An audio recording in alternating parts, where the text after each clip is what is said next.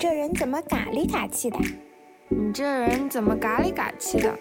你这个人怎么嘎里嘎气的？你这人怎么嘎里嘎气的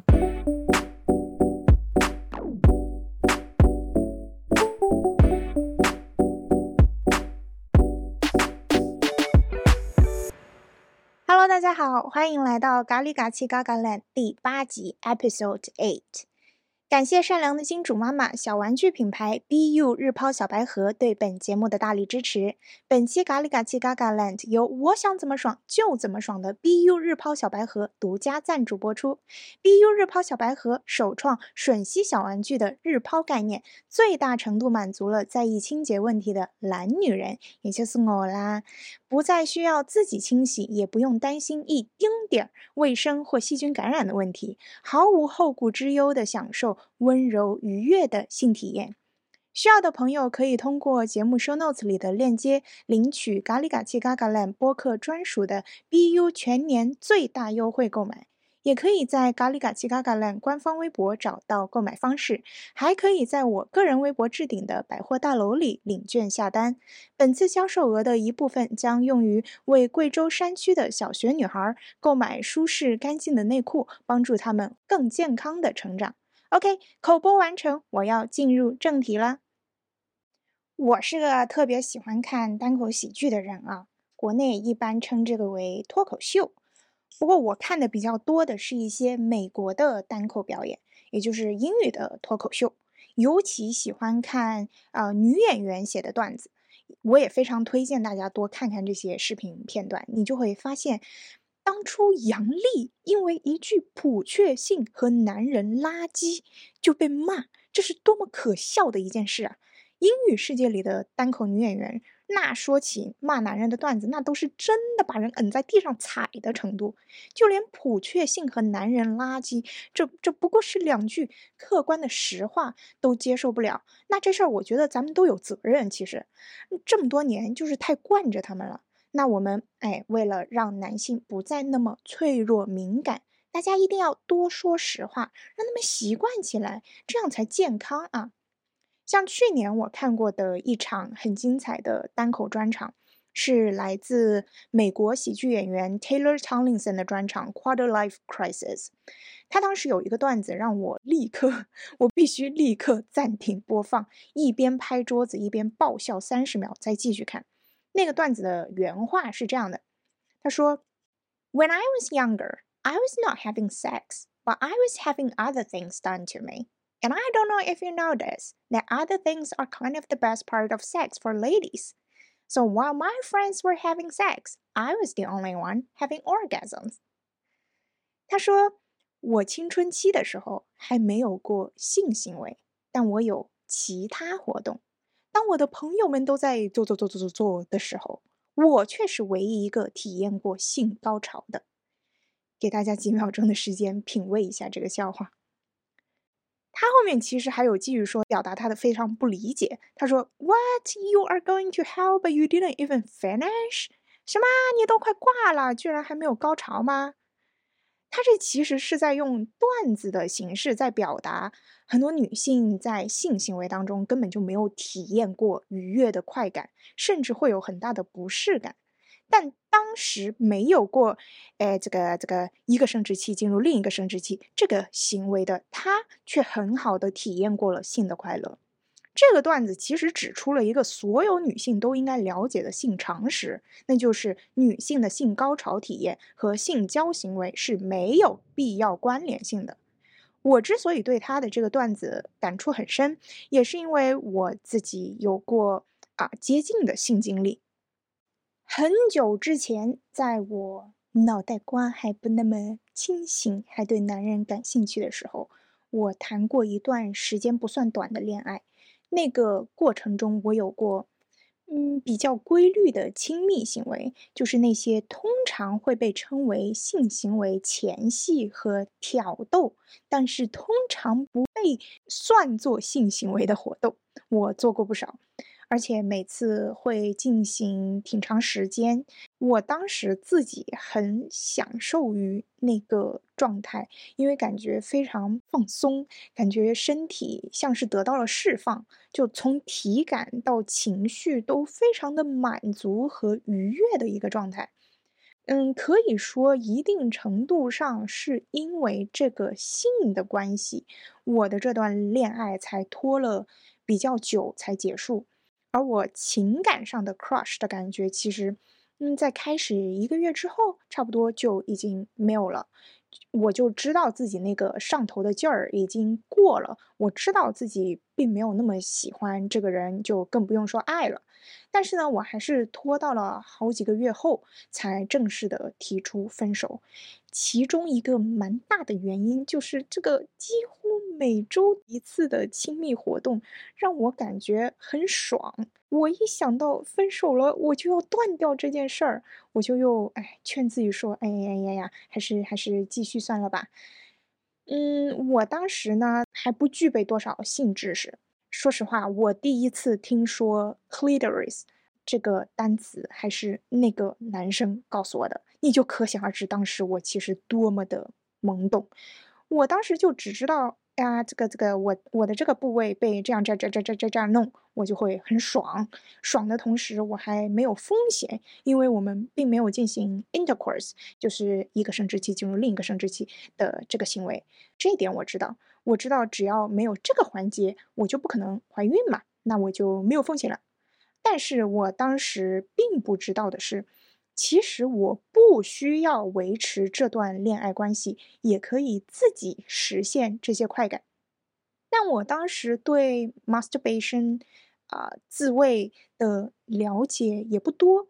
就嗯，如果让我自己用手弄吧，我好像也也不知道该怎么动那个手指才能得到差不多的感觉，就可能也有一些懒惰的成分在吧，就是懒得自己动。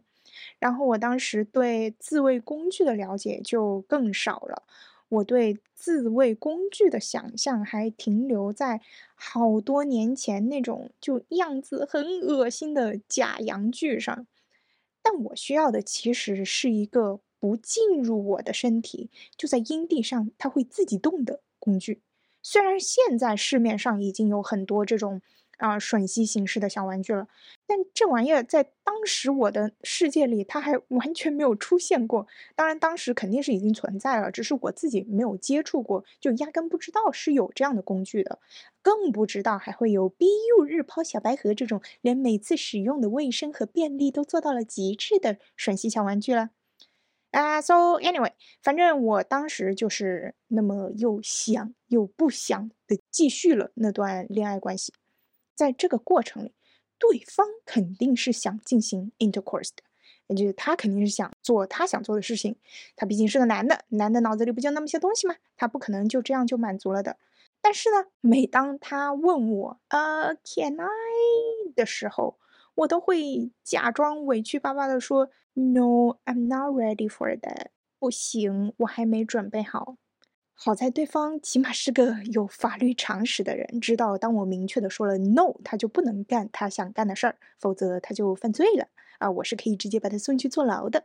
所以我们的亲密行为就这样按照满足我的欲望的方式持续了好几个月。直到后来，我感觉，哎，这样拖下去也不对，而且我要考试了，也比较忙，所以呢，我就呃纠结了大概一个星期之后，我就向对方提了分手。我提分手的这个过程，包括呃，其实包括我们之前整段关系的这个过程当中，都是比较平静的。就我说分手的时候也是很平静的，我就直接跟他说，我说我没有那个 passion，没有激情了。而且我也快要考试了，就比较忙，你的工作也忙起来了，所以我不该拖着你，咱们分手吧。嗯，这个人的性格也是比较平静的那种，所以当时他听到我突然说分手，就只是沉默了好一阵，然后很平静的说了一句：“Is there any way to make up for this？” 啊，有什么办法能弥补吗？我说没有，我决定了结束就是结束。然后我。看他当时好像很失落的样子，我那个该死的善良就促使我多说了一句不该说的感谢的话。我说：“Anyway, thank you for always being there for me, and we had great sex. We had great sex.” 然后他立刻抬起头说：“Wait, we didn't have sex.” 就是这两句话导致我们直接开始辩论。我坚持认为 we had sex. I mean, I was fully naked. My genitals were exposed in the air. You were touching my full body. My nipples were touched. My clitoris was aroused. My vagina was wet. And I had orgasm. How was that not sex? 我说我们明明有过性行为啊。我是全裸的，我的生殖器暴露在空气中，那个部位有这这这这这这这这这样弄，我也有过高潮，这这怎么能不是性行为呢？ 一定要 that dick into my body 才算性行为吗？我都有过高潮了，这还不算性行为？但他坚持认为我们没有做过，因为他没有过高潮，his dick never got into my vagina，所以他认为我们从来没有做过。我。本来说分手还是很和平的，我们的整段关系一直到我说分手那个时刻都是很和平的。但是就因为这个问题，直接争了起来。他的意思就是一定要我配合他完成了那个让他 ejaculate 呃射的那个动作，才算一次完整的 sex。而我体验到的那些，即使我已经高潮了，也只能算是前戏 foreplay。我当时就说，我我很不喜欢 foreplay 前戏这个词，因为对我来说，我都已经高潮了，就代表我已经完成了一次完整的性行为。哎，这还哪门子前戏呢？I had orgasm, I enjoyed it, I had sex. That's it. 凭什么你来决定什么是 sex？凭什么一定要男的射了才算双方都做过了？凭什么啊？你凭什么觉得你自己有这个定义这个这个这个界限的权利？凭什么？如果我说如果那个东西进入我的身体了，那再怎么有防护措施，它也不是百分百的吧？那我就是有可能会意外怀孕的呀。不管这个概率多低，它只要发生了，这对当时还在上学的我的生活来说，那就是跟吃了屎一样的大倒霉。既然我只需要在阴蒂上搞来搞去就可以爽，就可以高潮，我干嘛要去承担那个可能吃屎的风险呢？所以他的意思就等于是说，只要我不接受这个风险，即使我已经爽过了，我们也等于没做过，因为这不符合他对性的定义。而且他会觉得，嗯，一直以来都是相当于他在服务于我，因为我爽了，他却没有，这不公平。我当时还挺惊讶，哎，我心想，原来你是这样想的呀？之前怎么没听你这么说呢？可是我又没，我又没逼你做这些，那。不也是你自己先开始动手的吗？你看着也挺开心的呀，怎么这会儿还还委屈上了呢？最后我们也并没有就这个问题达成共识，因为根本根本就聊不下去，好吗？我坚持我的立场不动摇，他也绝不松口他的立场。我也就因为这件事儿啊，很强烈、很直观的意识到了，原来我和他对性的理解是这么不一样的。在这段关系以前，我其实也没怎么听身边朋友聊过和性有关的话题，或者说我没怎么嗯特别注意过吧。在这件事儿之后，因为 我感觉我在自己到底有没有过性行为这件事的决定权上被挑战了，也因为分手之后呢，我确实就没有之前那种规律的亲密活动了嘛。但我的性欲还是很旺盛的呀，我还是有很多好奇的呀，所以我就会嗯开始情不自禁的特别关注一些和性有关的东西，也会在身边有人聊到性话题的时候，就竖起耳朵听别人在说什么。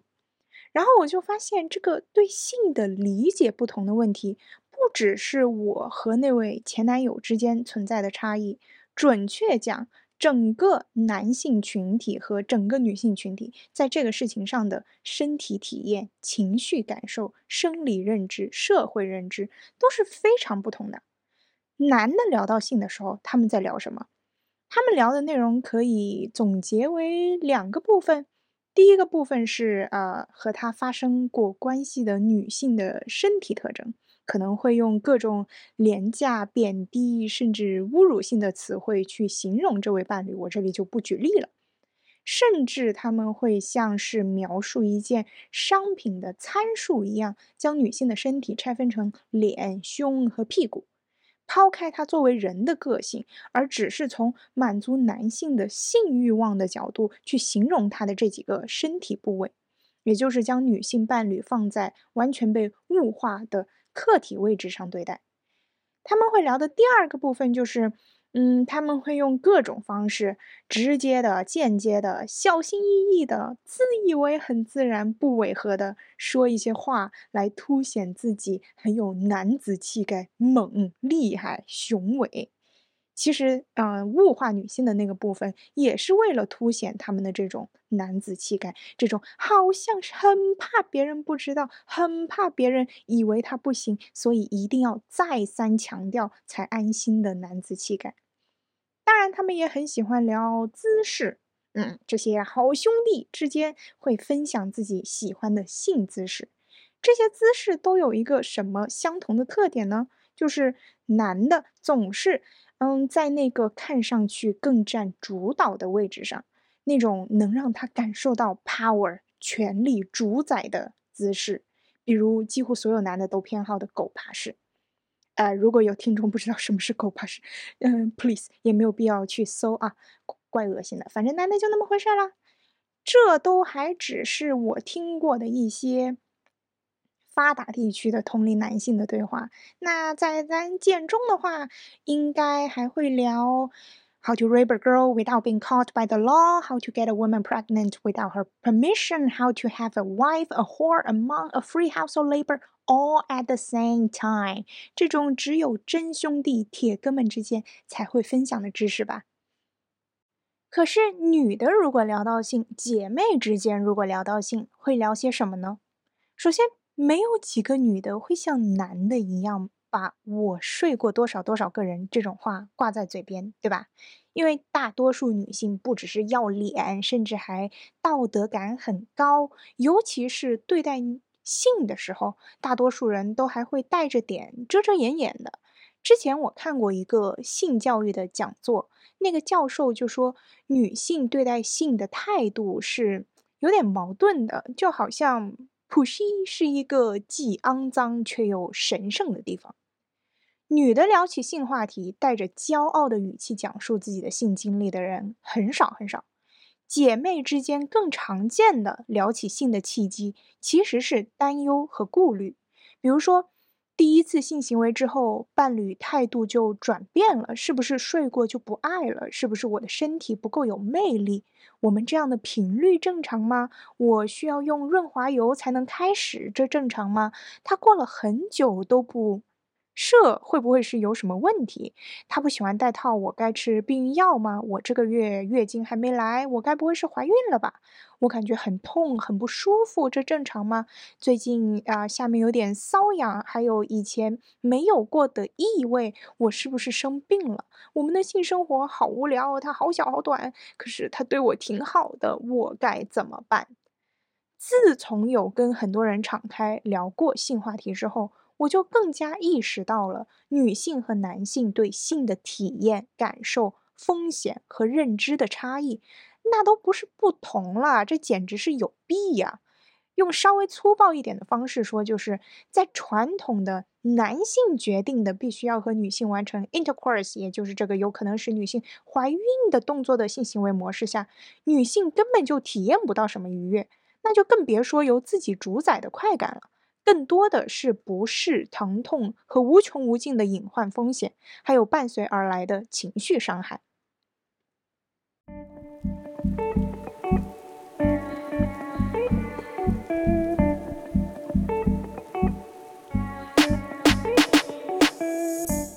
但其实咱们女的根本就不需要经过这么些风险和不适，就可以自给自足，完全靠自己完成一整个性体验。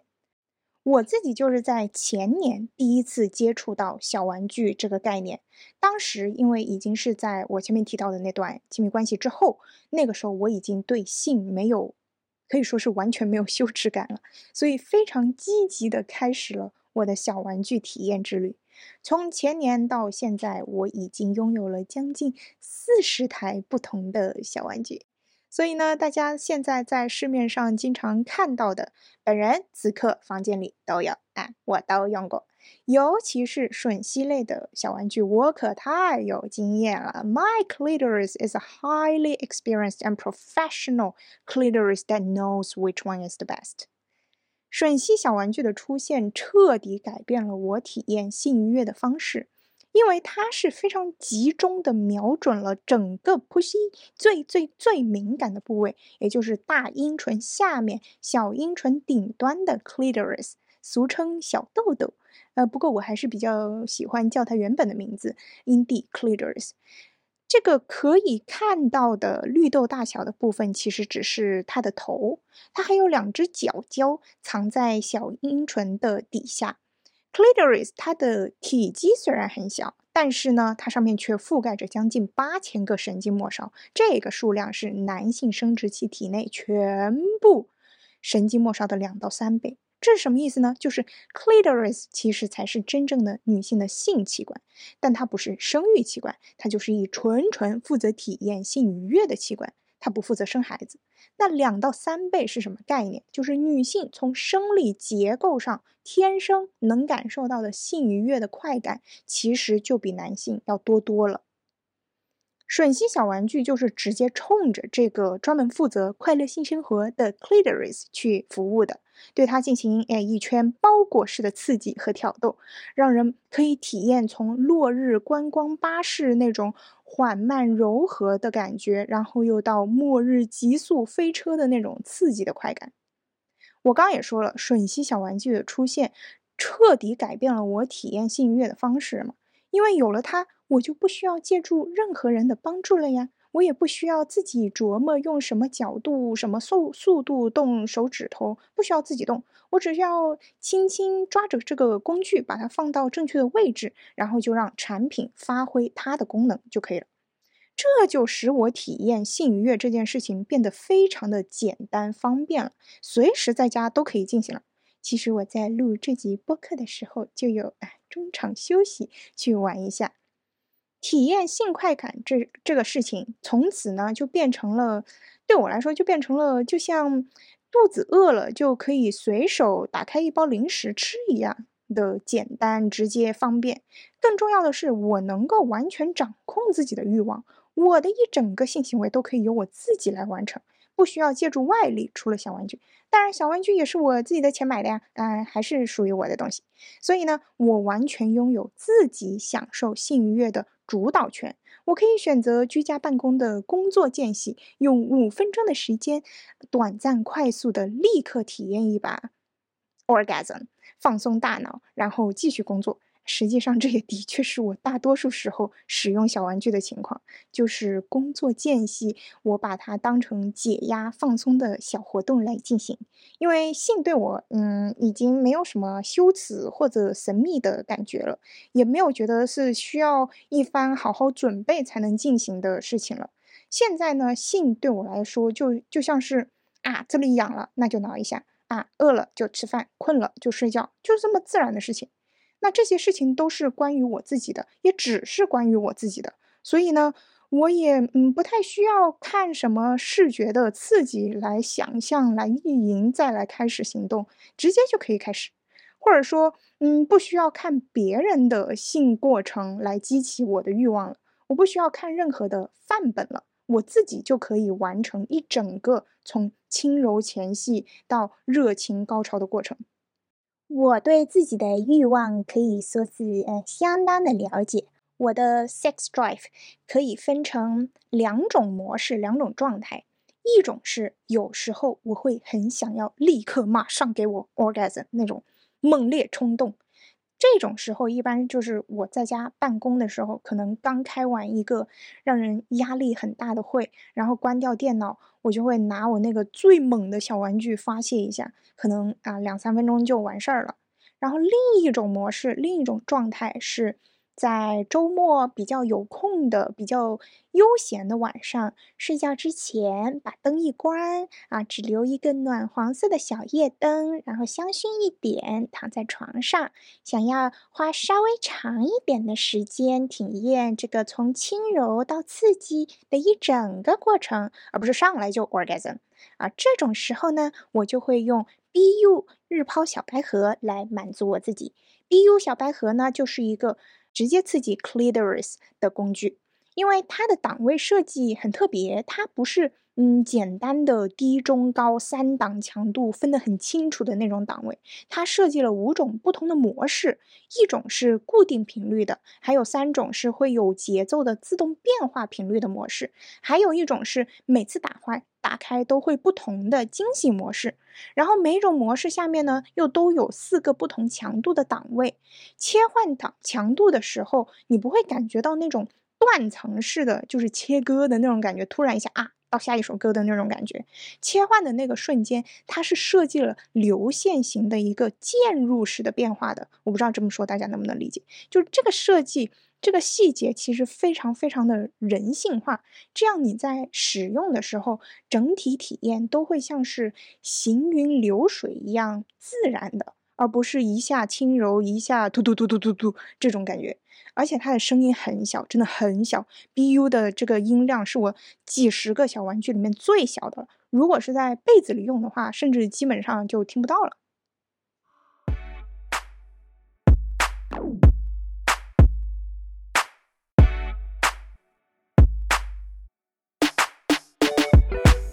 我之前在健身房的时候，有次有一个认识的小妹妹，她和我聊起她的约炮对象。她跟我说，他们之间开始有了一些高于性的感情，但是呢，还是依然很模糊、很暧昧，谁也没有点破什么。但是在开始有了更多暧昧之后，那个男的对她提出了想要进行一些。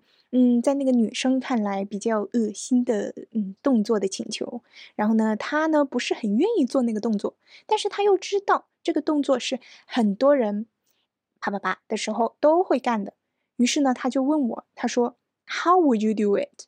他就他问我你会怎么做？而且他当时的那个问法让我感觉是好像就已经默认了我会做，然后我就说 No，I will never do that for any guy。No，我不愿意为男的做这个。于是他反应了一下，说：“Wait，you don't tell me you are a virgin？等等，你不会是处女吧？”我也反应了一下，说：“Well，that depends on how do you define sex. I'm not a virgin based on my definition of sex。”那取决于你怎么定义性了。根据我对性的定义，我不是，因为。 嗯，在我的理解里，你说我都我都有过 orgasm 了，我还算哪门子 virgin 呢？姐有经验着呢，是吧？但在男人主宰的性定义里，只要我没有在体内领略过那宏伟的雄风，我就是 virgin。哎呀，无所谓啦，反正我更建议全人类以后都不要再问这种是不是 virgin 的问题。咱们明明有更准确、科学、不掺杂价值观的问法，比如说，你有没有进行过阴道纳入异性生殖器的行为呢？当然，即使是这样准确、科学、不掺杂价值观的问法，也只应该是在医院看病，医生需要了解潜在致病原因的时候，由医生、护士这么问。Anyway，我想说的就是 Virgin。Well，哦，OK，为什么我在这一期节目里面会说这么多的英语呢？嗯，我相信大家也都能猜到原因。那为了让节目的正常播出，没有办法啊，大家就理解一下，就可以当做是顺便学习单词，嗯，练习听力了。总之呢，我想说的就是啊，Virgin。这样的词语之所以存在，之所以被赋予了那么多词义以外的道德评判，也是因为一直以来女性在性行为当中不具备主导权，没有主体性。当然，现在肯定是已经有越来越多女性能够自己定义自己的性行为，能够自己掌控和满足自己的欲望，但这和主流社会比起来，仍然是极其微小的一部分。很多女性对性没有主导权，无法在性当中成为主体，这是女性和男性对性的体验和认知天差地别的原因。主流价值观默认了男性是性行为中拥有主导权的一方，是动作的发起方，而女性只是被动的接受方。这种权利的区分也体现在了各种和性有关的口头语言里，比如说，男的喜欢说他上了谁，做了谁，睡了谁，他们从不说我被睡了，是吧？因为在他们眼里，他们应该是也必须是性的主导者。还有经常见年轻小姑娘说把自己的第一次给了谁，谁拿走了我的第一次。这就是一个呃非常被动的被掠夺的关系。实际上，如果一女一男发生了嗯包含纳入式的性行为，正确的说法是：首先我要问，嗯，你同意了吗？享受了吗？你快乐了吗？舒服吗？他戴套了吗？或者结扎了吗？如果都是的话，OK，你们就是达成共识的进行了一些性活动。如果你没有同意，那他就是强奸犯啊。如果你同意了，但过程不舒服。那你就知道了，这个人不行啊，下次就别睡。没有什么给不给的，不管是什么话题，男的都会用尽一切办法去维持自己那有毒的男子气概。他们有时候也是真的沉浸在了自己很高大威猛的幻想里，因为他们从小看的影视材料里就是那么演的呀，在他们看的影视材料里。那些长得猥琐、矮小、丑陋、迟钝、邋遢的男的，也会有面容姣好、身材火辣的女的愿意和他进行拍手活动。这个女的还会表现出各种被他那个体外排泄器厉害的花容失色的样子，还会表现出欲罢不能、还想要更多的样子，还会表现出心甘情愿满足他任何欲望的样子。在这些。影视材料里，女性像个任他摆布的宠物，一个任他泄欲的工具。那样劣质模样的男人都可以实现这样的美梦，这可给了广大男性巨大的自信啊！让他们从小就觉得，嗯，我也可以，我的女人也会这样，我的女人也必须这样。毕竟这些影视材料本来就主要是男人拍的啊，男人最懂男人，精准抓住男性的普遍性幻想，然后将它商品化、常态化，也让它成为了很多男性人生第一次认识性的时候的教学材料，成为了那些从未接受过正当性教育的女孩可能会参考的动作模范。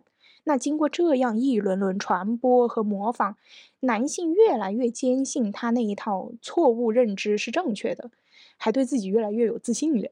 而女性呢，对自己在异性的性行为中所处的位置的认识，则是被操纵过的，这更加加剧了女性在性活动中的忍耐、顺从和伪装。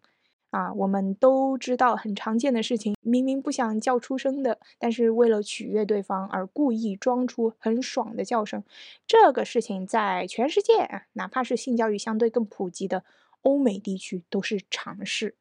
当然，如果要细究这背后的权力关系，深挖这些表象下的结构性问题，那咱们这节目就要被八八六了，懂的都懂哈。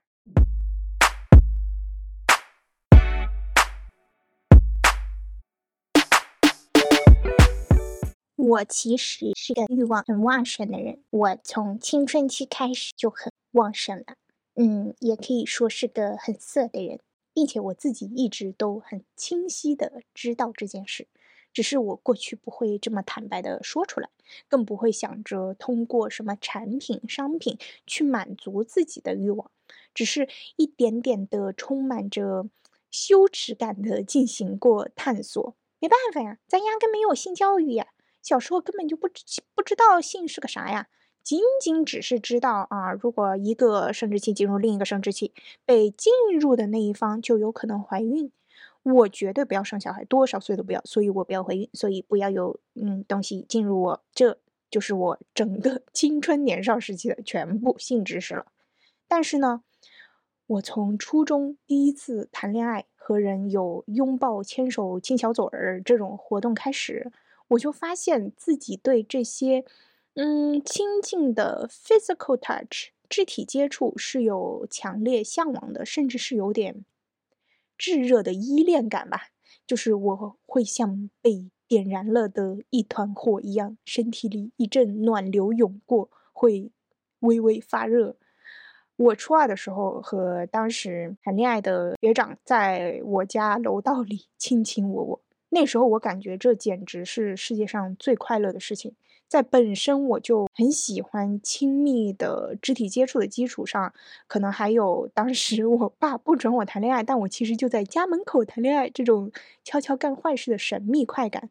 那时候我每天上课最期待的事情就是放学之后对方送我回家，然后在没人的楼道里一顿摸呀亲呀，啊，我就觉得好爽的。在其他时候，我并不会暴露出自己的这一面。在学校里呢，我仍然是那个品学兼优、绝对不会早恋的好学生；在家里呢，我仍然是听话懂事、言听计从的好女儿。但其实，在背地里啊，我就是恨不得当场脱衣服的。但是呢，碍于羞耻感和知道自己还没成年啊，不能太过了的分寸感，才仅限于在楼道里卿卿我我。知道自己。很色，欲望很旺盛，是一种什么体验呢？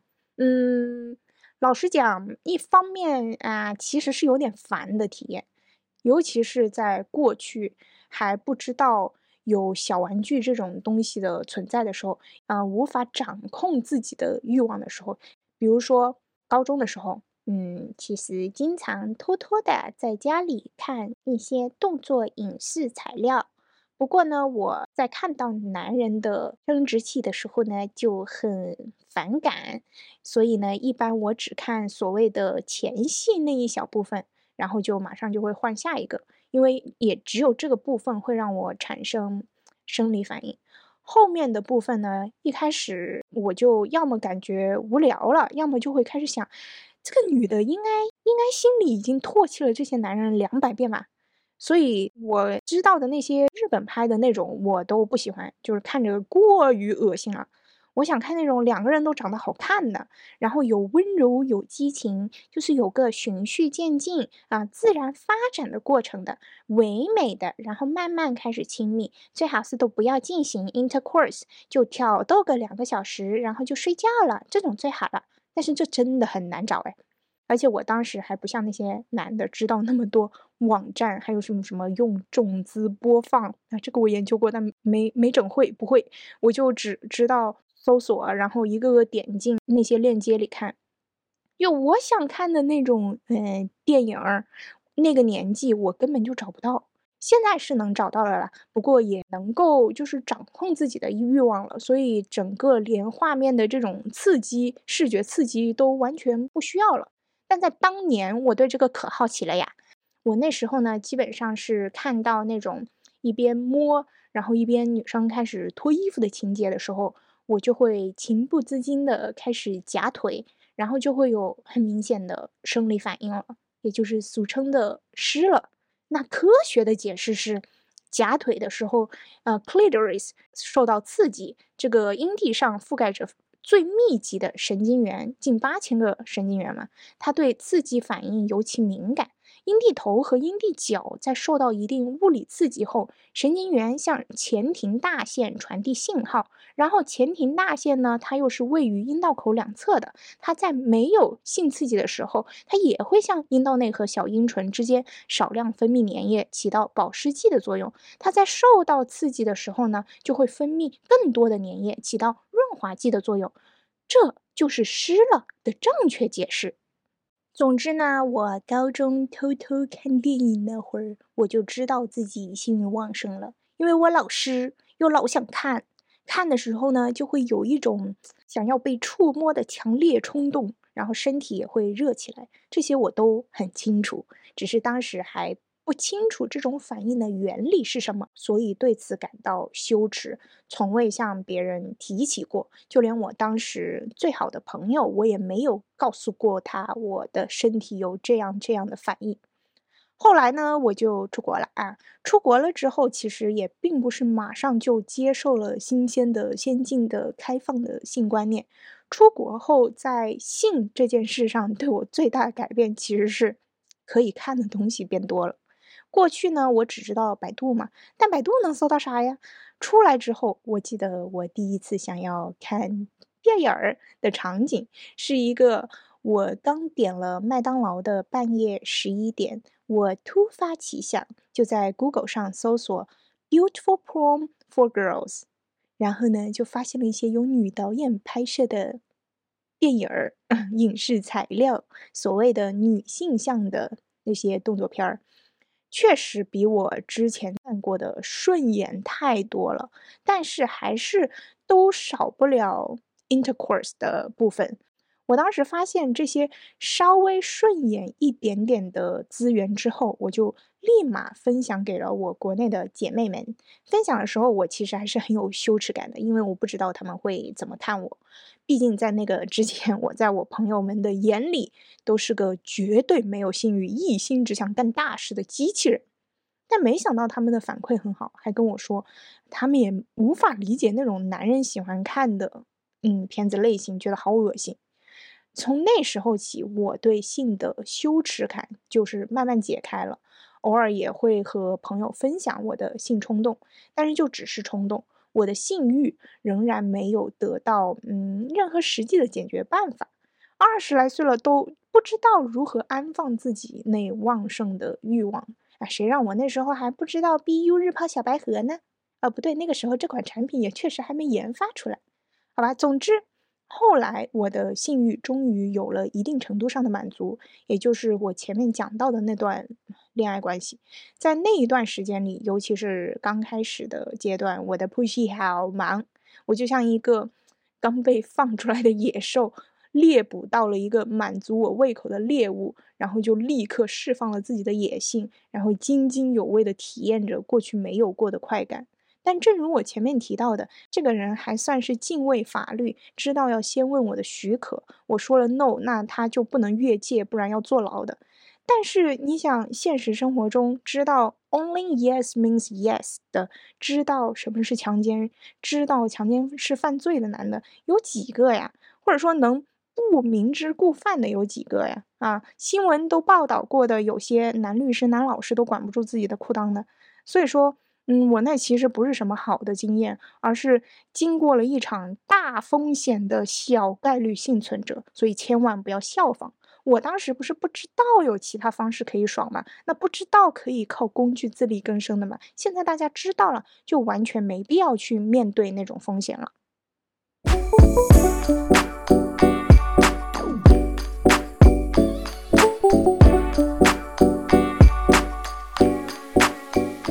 去年我接触到 BU 这个品牌的时候，啊，说起来也好笑，呃，也不是说好笑，应该说是他们的老板很有远见啊。BU 的老板。很早以前就关注了我的微博，在他开始创业之前就关注我了。他们的产品都还没研发出来的时候，他就想好了有机会一定要找我合作。那不得不说他非常有眼光哈，找到了生命能量正好如此旺盛的我。虽然我刚才一直说我是个幸运很旺盛的人，所以我自从知道了小玩具这个市场的存在之后，我使用小玩具的频率。诶，就跟我刷牙的频率差不多。虽然我感觉我的 clitoris 已经很忙了，是吧？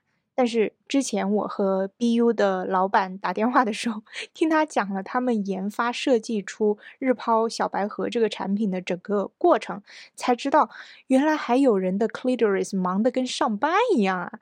当初他为了找到最舒适的制作吮吸头的材料，他直接。自己在工厂的厕所里一个个试不同的模型，还有吮吸头的形状、大小、厚度、材料、倾斜的角度，这些都是有讲究的嘛。所以他们一共做了七百多个不同参数的吮吸头，然后呢，就一帮女的在厕所里各自试，在大家一起选出那个最舒服的模型。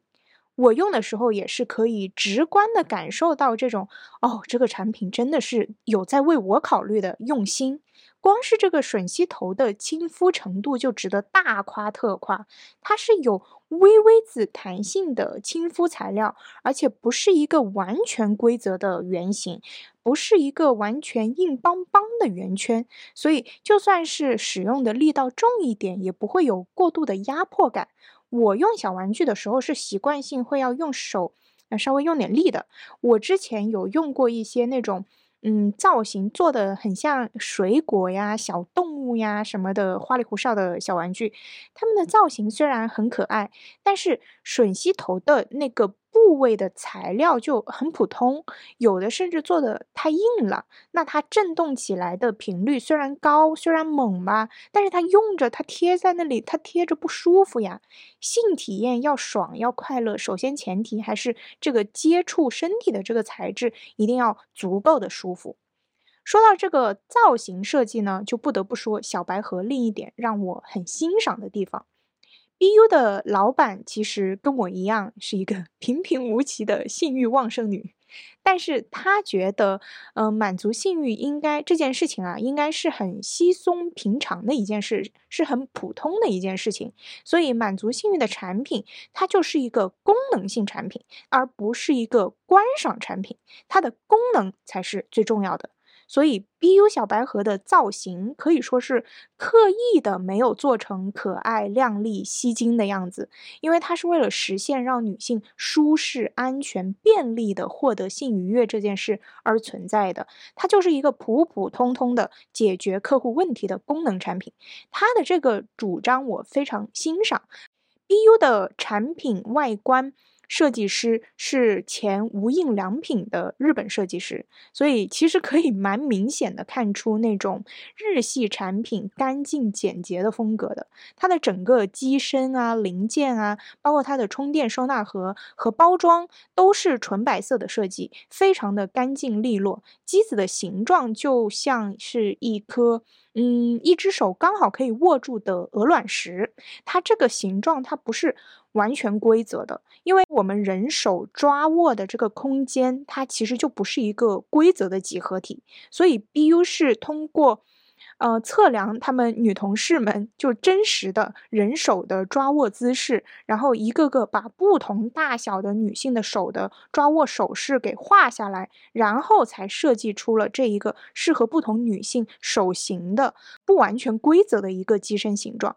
我收到产品的时候，当时我的 clitoris 还没体验上呢，我先把。它这个机身抓在手里把玩了好一会儿，因为它抓起来手感真的非常好，而且它机身的表面不是那种硅胶的质地，也不是那种嗯光滑的塑料感，它是带一点磨砂哑光的质感，所以抓在手里呢就很舒服。所以我的 pushy 还没爽呢，我的这个手掌倒是先舒适了一把。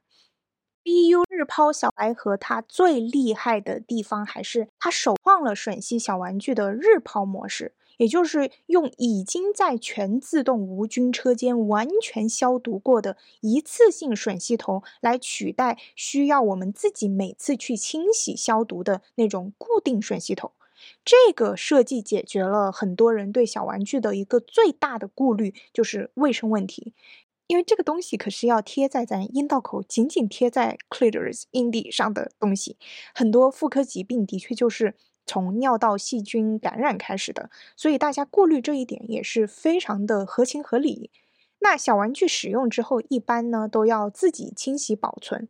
如果是非常勤快的人，那倒还好，每次都能保证自己使用后把吮吸口的每个角落都清理干净，并马上擦干，不留水渍，不滋生细菌，然后放到干净防尘的地方保存好。如果能做到这么勤快，那肯定没问题。但如果没这么勤快，嗯，orgasm 之后就躺着不想动了，不想自己清洗了，又担心卫生问题，这就很需要 BU 的一次性吮吸头了。就用完就直接把头取下来扔了就可以了。下次使用的时候再套上一个新的一次性头。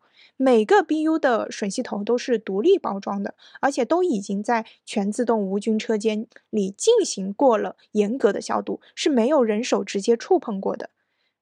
不能说我是个很懒的人吧，但是确实会有很想摆烂的时候，就是又想爽又不想自己清洗，这时候呢就会很需要 BU 来满足我。除了刚才说的这些，还有好多细节都让我觉得这个产品的设计真的是太用心了。就比如说它的按键，BU 的按键有三个，一个加号用来调高档位，一个减号用来调低档位，一个圆圈。短按是切换模式，长按就是开关机。这三个按键都是立体凸起的设计，就是你。看都不用看，手指一摸就能摸出来它是加号、减号还是圆圈。那我们关灯躺在床上的时候，咱的眼睛距离屁股确实还是有点距离的，对吧？所以这个设计呢，就让我们可以不用看着它按，然后手指直接摸着就可以知道是哪个是什么按键。那即使是冬天在被子里，也可以很顺畅的使用了，就不用中途停下来，也不会出现那种。嗯，不小心按成了开关键，就快乐戛然而止这种情况。BU 把按键设计成这样，其实他们最初是考虑到了盲人女性、视力有障碍的女性，她们也会有欲望啊，她们也值得体验性愉悦啊。所以这种看都不用看，手摸就能知道如何使用的设计，就能让他们也体验上这份我们都值得拥有的快乐。EU 还有很多个非常人性化的设计亮点，我要继续讲下去，感觉我一激动会讲到明天晚上，然后一发不可 收拾。总之呢，这是一款。独创了可替换的日抛式吮吸头的小玩具，它不需要你自己清洗，快乐够了就可以把头取下来，就可以扔掉了。下次用的时候呢，再套上一个新的头，就最大程度做到了卫生干净，不留一点细菌感染的隐患。使用感受非常的舒适，像行云流水一样自然，适合从来没有用过小玩具的小白，也适合已经久经小玩具沙场的。我这样的人，BU 的老板这次很给面子，给达里嘎气嘎嘎 land 的听众朋友们准备了全年最大的折扣力度，比他们去年双十一的时候还要便宜的哦。BU 日抛小白盒套装包括 BU 小白盒的机器本身，还有一个防尘收纳充电盒，五个可替换的吮吸头，再另外赠送润滑液和消毒棉片。通过本期节目的 show notes 的链接，就可以以最低价直接购买到这一整套啦，很适合新手自己用，也非常适合送给女性朋友们当礼物。另外呢，我还跟老板要来了一个更适合我们欲望超旺盛女 someone like me 的朋友，我特意请他们再组合了一个优惠套装，除了可以带走一整套 BU 产品礼盒以外，还有额外的三十个吮吸头，到手一共就包含三十五个可替换吮吸头，这够你玩了吧？这个搭配是他们自己都没有做过的，是我想出来的。同样在 show notes 里都可以找到链接，就可以直接购买到啦。这次营业额的一部分将用来给贵州山区的小学女孩儿购买干净舒适的内裤。之前 BU 联系了一位贵州的女警察，这位女警察呢一直在为贵州山区的小女孩做一些力所能及的事情。她就发现那边的小学女生最缺的其实还不是卫生巾，最缺的就是干净的内裤。所以这次 BU 会和她一起，然后将我们一部分的营业额拿出来给小女孩们买新内裤。好啦，这期节目就差不多到这啦。哦，等一下，我我想起一个有意思的事情，就是其实这并不是我第一次在网上公开聊性话题嘛。我之前在微博也写过挺多性知识的科普了。你要知道，这可是一个女生发一张穿着紧身牛仔裤的自拍，都可能会出现一帮猥琐男留言私信骚扰的简中互联网啊。但是我之前写那些性知识科普，我都把各种各种各种词汇那么直白的写出来了，反而完全没有男的因此来骚扰过我。我就发现，当一个女的能够完全主导自己的性，完全不加掩饰、不带害羞的直白大方、科学正确的讨论性的时候，男的其实就失去了兴致，因为这不符合他对女性的想象啊。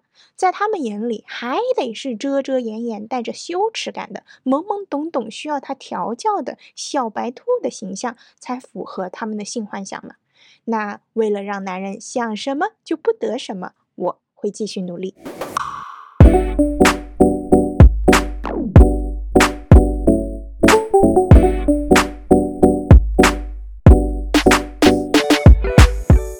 I spent four days to create this episode. Most of the time was not spent on preparing for what I want to say, but spent on thinking about what I cannot say. It is annoying, you know, it's annoying that I have to use English sometimes in order to speak out some words that I know they are definitely going to be cancelled for the sake of that bloody censorship, and then all my effort will be gone. Words like orgasm, vagina, clitoris, these are just some normal words. Like O for organic, V for vegetable, C for um, counting down the number of days till patriarchy die in a pool of useless penises.